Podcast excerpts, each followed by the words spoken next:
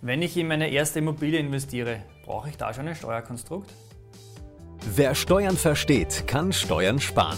Herzlich willkommen zu einer neuen Folge vom Steuerpodcast mit deinem Steuerberater Roman Jagersberger. Der Podcast für Unternehmer, Selbstständige, Investoren und Interessierte.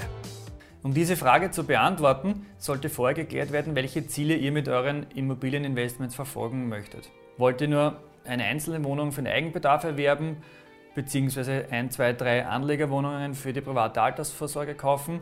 In diesen Fällen würde sich eine GmbH kaum rechnen, denn die Gründungskosten fallen an und auch laufende Fixkosten, wie zum Beispiel Buchhaltung muss erstellt werden, Jahresabschluss, man hat Veröffentlichungskosten, Mindestkörperschaftssteuer und so weiter.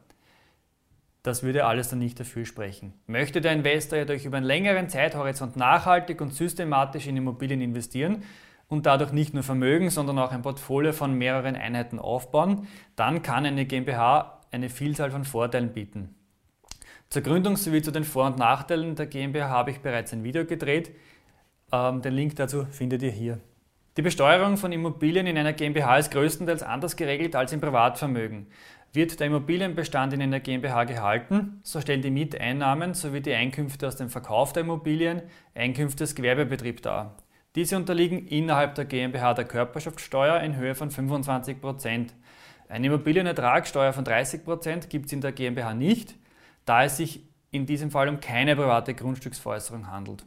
Bei Immobilien im Privatbesitz schaut die Besteuerung etwas anders aus. Hier unterscheidet man einerseits die Einkünfte aus Vermietung und Verpachtung, das heißt die laufenden Mieteinnahmen, die werden mit dem progressiven Einkommensteuertarif versteuert. Der kann entweder 0 sein oder sogar bis zu 55 Prozent betragen, sowie äh, die Einkünfte aus der privaten Grundstücksveräußerung, die auch Immobilienertragssteuer genannt wird. Das betrifft den privaten Bereich. Hat man zusätzlich zu seinen Immobilienerträgen noch andere einkommensteuerpflichtige Einkünfte, wie beispielsweise wenn man hauptberuflich einer unselbstständigen Erwerbstätigkeit nachgeht, dann fallen die zusätzlichen Miteinkünfte rasch in eine hohe Steuerprogressionsstufe. Und diese kann, wie schon erwähnt, zu einem höheren Grenzsteuersatz von 50 bzw. sogar 55 Prozent führen. Bei der GmbH hingegen beträgt die Körperschaftssteuer pauschal 25 Prozent. Lediglich bei Gewinnentnahmen, das heißt, ihr holt euch Geld aus eurer GmbH raus, dann fällt zusätzlich noch die Kapitalertragssteuer von 27,5 an. Das heißt, solange ihr aus dem Betriebsvermögen der GmbH keine Gewinne herausholt aus Gewinnerschüttung, sondern die durch die Immobilien erwirtschafteten Erträge reinvestiert, bleibt die Besteuerung immer bei 25 Prozent. Bei der privaten Vermietung und Verpachtung werden die Gewinne sofort besteuert, das heißt unabhängig davon, ob ihr als Investor die Überschüsse privat entnehmt oder auf dem Konto für künftige Investitionen stehen lässt. Die werden besteuert. Ihr könnt daher die Immobilien GmbH als euer persönliches Sparschwein betrachten. Ihr zahlt Geld ein, die GmbH soll in Immobilien investieren und die laufenden Gewinne auch, sollen auch in der GmbH verbleiben und reinvestiert werden, um rascher Vermögen und Cashflow aufbauen zu können. Ein weiterer steuerlicher Vorteil einer GmbH zeigt sich bei der Verlustverrechnung.